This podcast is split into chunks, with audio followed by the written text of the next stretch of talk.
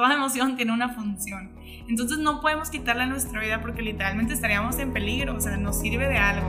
No me entiendo, no sé por qué reacciono como reacciono y no puedo controlar cómo reacciono. Soy víctima de mí mismo. No quiero que se enoje, no quiero que esté triste, no quiero, o sea, tú no controlas al otro, pero sí lo puedes entender. Típico, ¿no? De que, ay, ¿por qué es triste si ni fue para tanto? Y así, bueno, pero la otra persona ya se está sintiendo como que fue para tanto. Entonces hay que empatizar desde lo que está sintiendo el otro si yo entiendo que hay emociones displacenteras, pero que igual tienen una función, pues puedo entender que el otro también puede sentir esas emociones displacenteras que también tienen una función. O sea, vaya, el entenderme a mí mismo me abre las puertas a entender al otro.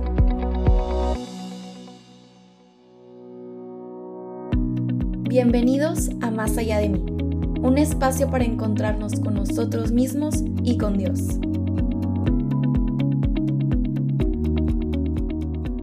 Pues bienvenidos de nuevo a este podcast. Esperamos que sea su podcast favorito, más allá de mí. Y pues ya saben, los de siempre, aquí acompañándolos, Alexander Hernández y como suele acompañarme también, Vero Camacho. Hola Vero, ¿cómo estás? Hola, muy bien, muy contenta de estar nuevamente aquí con ustedes eh, y con un tema el día de hoy que me fascina, entonces mucho más contenta. Claro, y creo que así como a Vero le fascina, a mí también, digo, compartimos eso, todo el equipo de Más Allá, Más Allá de mí comparte eso, pero sobre todo esperemos que sea pues un tema que, que, les guste demasiado y que sabemos que les gusta, porque de hecho es un tema que desde la primera temporada lo llevamos a comentar. Eh, no, no, no, voy a decir que le pasamos por encimita porque realmente sí creo que fue un capítulo muy provechoso, pero aquí vamos a enfocar este tema a lo que queremos lograr en esta tercera temporada, ¿no? Y entonces sabemos que por los comentarios de la primera temporada fue un tema que a muchos les gustó, a muchos se les hizo muy útil, muy práctico.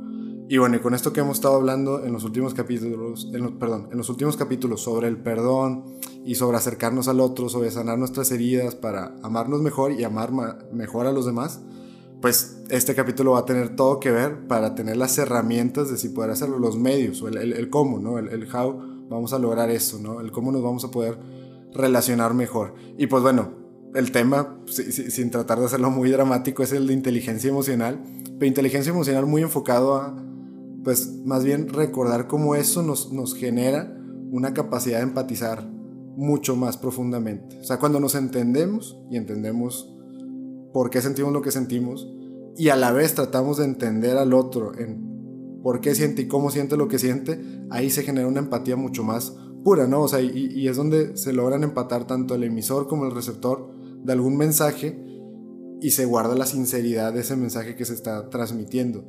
Asimismo, con las relaciones, cuando se quieren profundizar en ella, tú lo que quieres es que, que, los mensajes que transmitamos en nuestra relación sean los más sinceros posibles, ¿no? Y así con cualquier tipo de relación. Yo, yo no solamente voy a hablar de relaciones afectivas, sino con cualquiera, incluso con el que yo quiera ayudar, aquel desconocido, eh, aquella persona que yo no le puedo poner cara, no le puedo poner nombre, pero mi fe tal vez me mueva a querer ayudarlo, a querer amarlo, pues tengo que tener esa empatía bien desarrollada, bien sincera, ¿no? Bien purificada. Y pues para eso es tal cual la inteligencia emocional, ¿no? Claro, y, y para lograr llegar a donde dice Alexander, pues es súper importante esta parte de empezar por mí, ¿no? O sea, porque mucho vamos a enfatizar en estos capítulos de cómo cuidarme a mí, de cómo ver eh, por mi salud, me va a ayudar a llegar al encuentro al otro, porque primero lo voy a hacer para mí y voy a lograr conocer al otro en la medida en que yo me logro conocer a mí mismo, ¿no? Y este tema siempre se me ha hecho súper importante, debería darse en la escuela desde chiquitos, porque hay estudios donde, este, de la Organización Mundial de la Salud que dicen que, por ejemplo, la, la depresión y la ansiedad, sobre todo la depresión, es una de las causas incapacitantes, eh, pues una de las mayores causas incapacitantes de, en cuanto a lo laboral. O hay gente que de verdad por los niveles de depresión no puede ni trabajar. Entonces, si aprendiéramos esto desde chiquitos, deja todo, o sea, evitaríamos tanta, tanta falta de salud emocional a nivel mundial, ¿no? Y en cuanto a eso, dentro de, las, de los cinco componentes que habla Daniel Goleman de la inteligencia emocional, pues está la autoconciencia, ¿no? Esto de decir, primero empiezo por mí mismo, empiezo a identificar las emociones en mí. Y luego autorregularme, ¿no? Empezar a, a, ver en qué situaciones tengo que manejar mejor mis emociones y demás. Y luego llegar al otro con las habilidades sociales, tener la motivación suficiente y la empatía, que es como el que más vamos a enfatizar en estos capítulos, porque es el que me ayuda a ir al encuentro del otro, yendo literalmente más allá de mí. Literal, digo, y, pareciera broma, pero por, algo el, nombre del podcast es ese, ¿no? O sea, porque es, es, lo que estamos buscando, es lo que estamos buscando, ir más allá de nosotros, pero, pero sin dejarnos a nosotros, o sin dejarnos de lado, y, por eso dice ver, o sea, sí va como que en ese orden, o sea, sobre todo el tema de llegar a una buena empatía, tiene que forzosamente pasar por ese proceso de, de entenderme, o sea, entenderme y una vez que me entiendo, o sea, porque una cosa es, ah, bueno, yo me conozco perfecto, ¿no? Bueno, con ganas, pero estás dispuesto a cambiar, estás dispuesto a mejorar, estás dispuesto a trabajar en ciertos aspectos o ciertas conductas que pues tal vez no te permiten tener una, una convivencia. Bueno, ahí te tienes que autorregular, ¿no? Y de ahí, oye, desarrolla habilidades sociales, empieza a, hacer, a hacer esos puentes hacia las otras personas, ¿no? Y una vez que tienes esos puentes, lo que te va a hacer cruzarlos, pues es una motivación, una motivación correcta. Y, ya llegamos a hablar en, los primeros capítulos de la primera temporada sobre la motivación, ¿no? La, extrínseca, la intrínseca. Y eso siempre fue muy interesante porque tenemos que encontrar una correcta motivación de por qué voy hacia el otro, ¿no? y volvemos a lo mismo, como sincera. Y entonces, solo entonces, vamos a poder empezar a trabajar la empatía. Una vez que ya hayamos cruzado esos puentes, ¿no? O hayamos construido esas oportunidades de cruzar esos puentes y que la otra persona también cruce esos puentes hacia nosotros y que nos entiendan mejor. O sea, hay que también ser vulnerables en todo caso y mostrar a la persona tal cual como soy. Pero ¿cómo le voy a mostrar tal cual como soy si no me entiendo? Y entonces, bueno, todo es un proceso, todo va de la mano en un proceso que sí tiene un cierto orden, idealmente, ¿no? Digo, hay, hay gente que realmente tal vez no, no, lo sigue tanto como un proceso y lo va descubriendo intuitivamente, pero qué mejor empezar a trabajarlo y hacerlo más consciente, o sea, saber que lo que estoy trabajando puede llevar un orden que le haga más sentido el, por qué me acerco al otro y por qué me conecto con el otro, ¿no? Claro, y pues esta es nuestra oportunidad porque el ser humano siempre ha buscado como soluciones, ¿no? O sea, hace mucho pues estaban las pandemias y las epidemias de enfermedades físicas, entonces que hubo avances en la medicina. Pero ahora que tenemos este tipo de epidemias, este tipo de pandemia que tiene que ver con salud emocional y mental, pues es nuestro momento de buscar soluciones que ya están y están a nuestro alcance y por eso queremos también dejarles esta información aquí para empezar a como hacerlo a un nivel más cultural, que sea que hablar de emociones sea algo de cada día, sea algo normal en las personas, que salgamos de cómo estás, bien, mal, qué te pasa, nada, ¿no? O sea, que son nuestras tres respuestas como de siempre. Y pues bueno, hay que empezar con esta autoconciencia y para eso hay que conocer las emociones básicas, porque hay gente que ni siquiera en su lenguaje están las emociones básicas, ¿por qué? ¿Mande?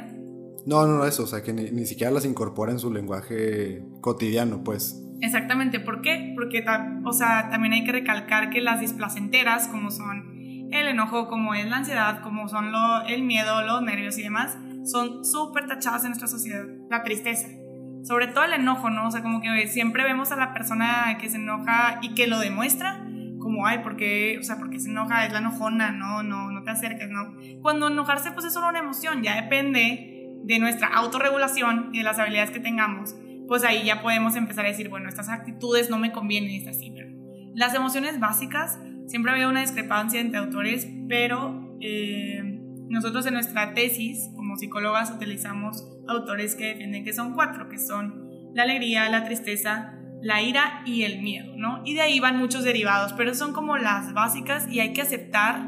Hay gente que llega conmigo a terapia y es como, como si quisieran quitarse la ansiedad que nunca exista.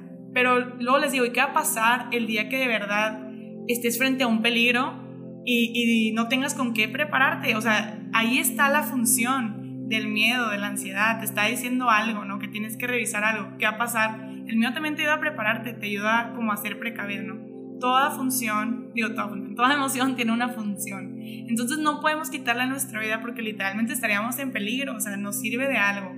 Eh, la, pues la alegría obviamente nos sirve para replicar todos esos momentos que nos causan mucho placer, ¿no? El enojo para poner límites y para ser como mucho más decididos, ¿no? Cuánta gente cuando se enoja es como ya voy a tomar la decisión de esto y va por eso y nos hace como más valientes. Y luego pues la tristeza nos lleva mucho a la reflexión, esos momentos de tristeza y conectándolo con el lado espiritual Muchas veces en la tristeza te habla Dios y te dice, aquí estoy.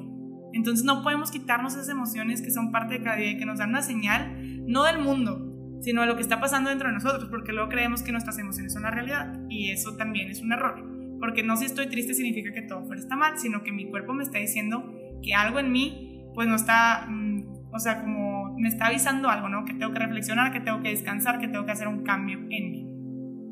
Claro, y, ahorita creo que mencionaste algo súper importante.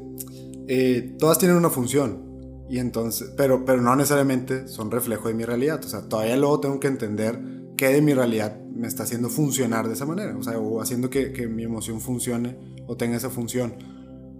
Y si, y, si ahora lo, lo, traslado a esto de, de la empatía y, el relacionarme con el otro, también entonces podemos entender que las emociones del otro tienen una función. O sea, cuando yo veo a la otra persona molesta, enojada, como dice Vero, así como que la solemos tachar mucho, la tachamos mucho porque estamos tal vez muy a la defensiva, porque nos proyectamos como, como tal vez yo no, yo no cedo el control y no me gusta permitirme enojarme. Y entonces cuando el otro se enoja, pues claro, lo, resiento y, oye, espérate, ¿por qué estás enojado?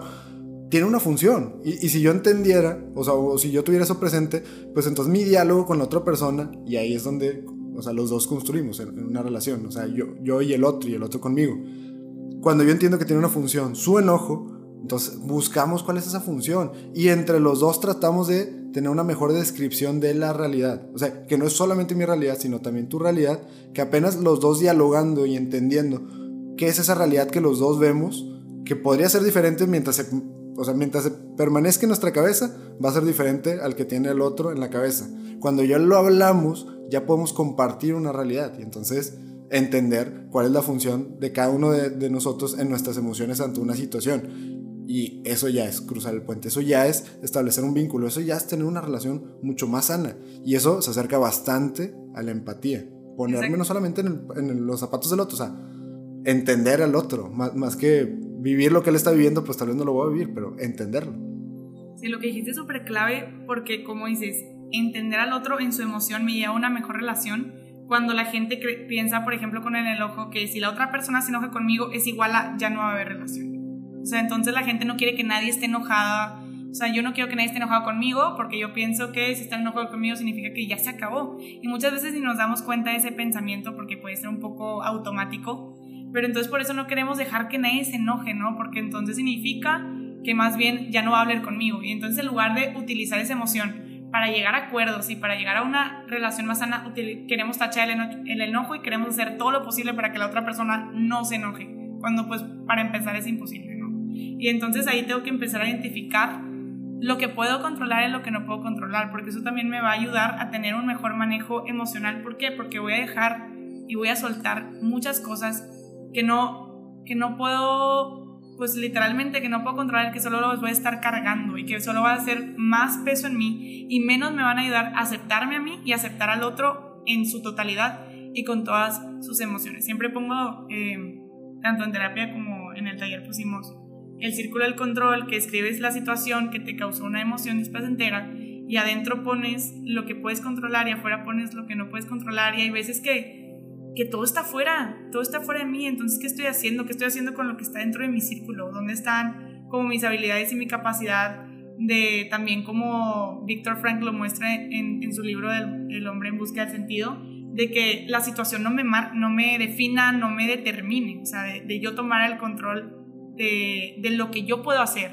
más allá de toda la situación y querer cambiarla y querer jugar a ser Dios más bien. definitivo. Y bueno, aquí para ponernos un poquito en contexto, el taller del que habla Vero, eh, gracias a Dios, este apostolado ha dado como fruto otro apostolado donde ya estamos eh, buscando tener talleres con, pues en, en, en, un principio ahorita estamos con jóvenes universitarios, por así decirlo, es una etapa donde el tema, este tema de inteligencia emocional y este otro tema que también acaba de mencionar Vero sobre el, eh, el sentido de la vida, la logoterapia, por ejemplo, etcétera, eh, lo estamos dando. O sea, tal cual es un taller donde hablamos de inteligencia emocional y sentido de vida, ¿no? en, una etapa en que los jóvenes, pues justo se encuentran perdidos en estos temas, o sea, y donde necesitan, o sea, ya, como dice Vero, o sea, ojalá fueran temas que ya viéramos desde pequeños, pero bueno, sabemos que ya en una etapa universitaria es cuando se vuelven muy, muy relevantes. Entonces, pequeño paréntesis, ¿no? Y, creo que está muy padre porque de ahí también salió la necesidad, por así decirlo,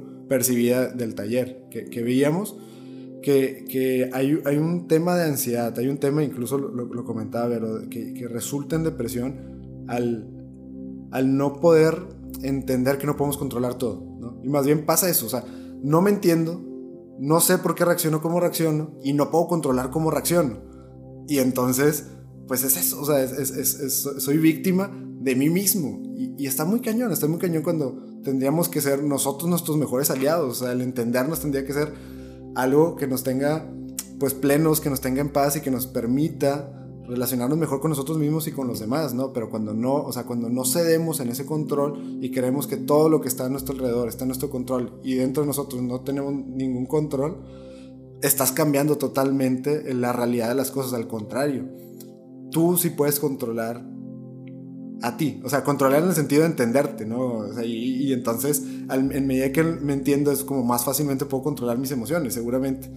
Y lo que no puedes controlar es el otro, pero también en medida que lo entiendes, puedes ceder ese control y entender que no lo voy a controlar y que no lo voy a cambiar. Y, y, al final, creo que, digo, y antes de pasar a los consejos, creo que el, punto de la inteligencia emocional, y, lo dijo Vera desde un principio, es que Empatizar es, aquello que nos permite realmente conectar con el otro cuando ya no quiero controlarlo. O sea, cuando, cuando pierdo esta noción de no quiero que se enoje, no quiero que esté triste, no quiero, o, quiero que esté feliz, o quiero que sienta lo mismo que yo siento.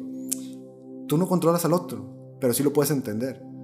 Y, y, que si controlas que sí está dentro de tu control, pues aquello que entiendes dentro de ti. Pero pues como siempre, o sea, es, mucho más fácil juzgar al otro, criticar al otro, ver al otro y ver, e incluso aconsejar lo que tiene que estar haciendo el otro y lo que tendría que cambiar el otro, en vez de voltearme a verme a mí. Está, cañón, o sea, está, cañón porque no volteamos, no volteamos al otro con, con ojos de compasión o, de caridad, volteamos al ojo, ah, perdón, volteamos al otro con ojos de ganas de juzgar y criticar aquello que sé que tendría que estar criticando dentro de mí, o al menos no, no tanto juzgándome, sino teniendo como esta introspección, esta reflexión sobre mi comportamiento y sobre lo que me gustaría trabajar, etcétera, ¿no? Entonces, ese es el último paso que muchas veces nos falta, cambiar la perspectiva, que está dentro de mi control y que está fuera de mi control. Y ver, ver que el otro está fuera de mi control y dentro de mi control hay muchas cosas que no estoy haciendo, ¿no? Pero bueno, eh, consejos, Vero, para este tema. Consejos. Creo que voy a agregar uno para cualquier persona que crea que tiene detalles con lo del control. Lo primero quería recomendarle el libro que acabo de mencionar de Víctor Frank, del hombre en busca de sentido. ¿Por qué? Porque una persona estando en un campo de concentración que puede usar sus propias herramientas para mantener una salud mental, digo, no es que lo vayas a leer y ya te conviertas en Víctor Frank, pero mínimo vas a eh, caer en cuenta de que se puede, porque a veces creemos que ni siquiera se puede.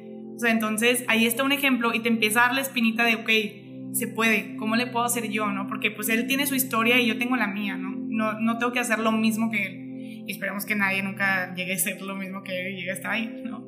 Este, entonces, porque desde ahí, como dice Alexander, cuando yo suelto el querer controlar cómo está el otro, que muchas veces empieza desde casa, ¿no? Los papás de nuestro amor, a veces, eh, mm, bueno, algunos, como que es como que no esté triste mi hijo, ¿no? Entonces, ¿qué puedo hacer para que esté feliz todo el tiempo? ¿Qué puedo hacer para que no esté triste? Para que no esté enojado? Entonces, pues toda esa represión genera bastante ansiedad, literal, bastante. O sea, no sabes ni qué hacer con todo eso que, que traes dentro porque tengo que estar feliz. O sea, porque, ¿por qué no sería feliz, no?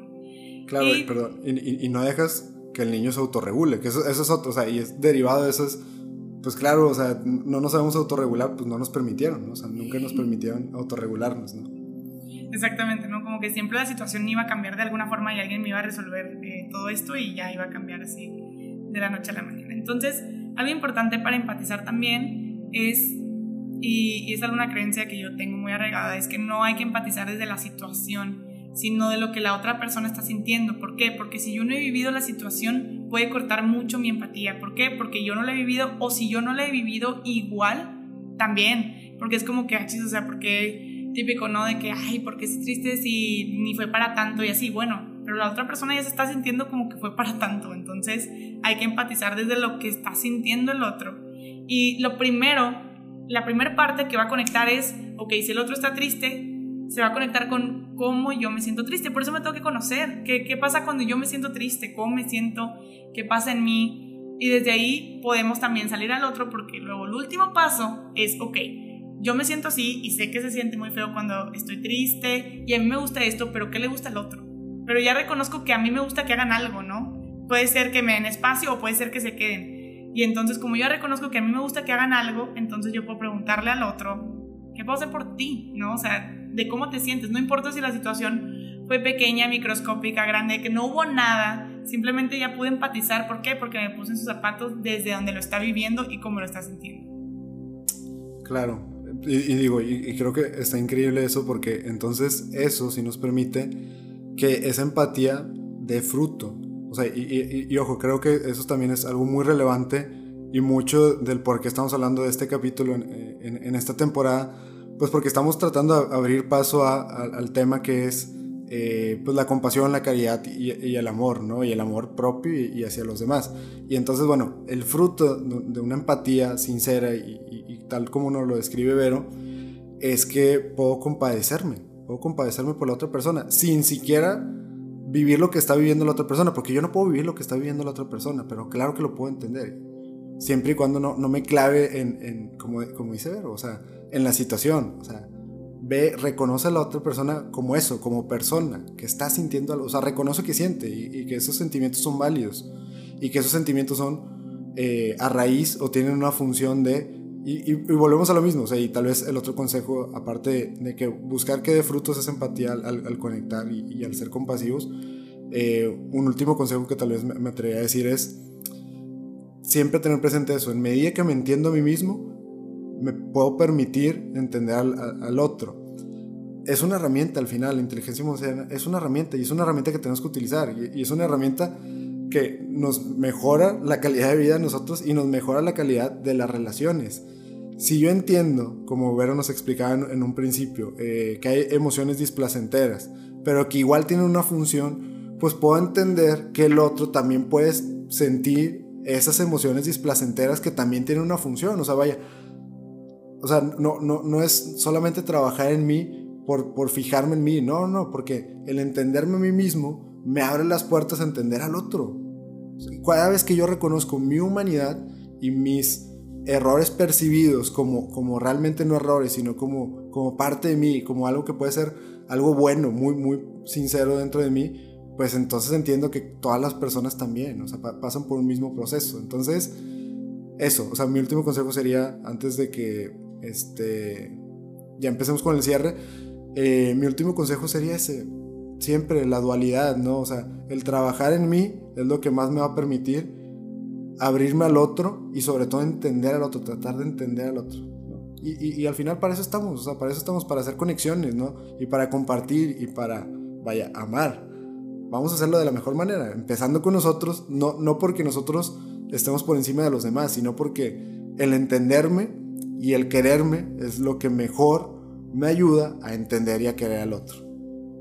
Exactamente, entonces, eh, pues como resumen, es como todo este proceso de primero me conozco, me acepto, tengo compasión por lo que yo siento y luego brinco hacia el otro, y luego brinco hacia lo que el otro siente, lo que el otro vive, a tener compasión de lo que el otro vive y a medida que voy haciendo esto practico soltar el control. ¿Por qué? Porque traemos muchas ideas arraigadas, muchas heridas, demasiadas cosas que nos hace aferrarnos, nos hace aferrarnos y no movernos por lo que sea, ¿no? Y entonces no fluimos, entonces nos quedamos como ahí atorados. Y entonces yo ahí les invitaría a que esta semana sea como darte una pausa mínimo una vez al día de decir qué estoy sintiendo hoy. Y si es algo displacentero, en lugar de tacharlo o querer quitarlo, escucharme. O sea, si estoy triste, sobre qué necesito reflexionar, ¿no? Necesito descansar, necesito tal vez un abrazo, o sea, ¿qué necesito? Si estoy enojado, ¿qué límites tengo que poner? ¿Qué decisión tengo que tomar? ¿Dónde sentí que la regué? O sea, escucharme, escucharme, escucharme, escucharme. Y a medida que me voy escuchando, también voy a tener como mucho más apertura de escuchar al otro, ¿no? Entonces, sería una invitación que yo lo hago para que esta entrega me vaya llevando siempre más allá de mí. Si te gustó este episodio, no dudes en buscarnos en nuestras redes sociales. Estamos en Instagram y en Twitter como arroba más allá podcast.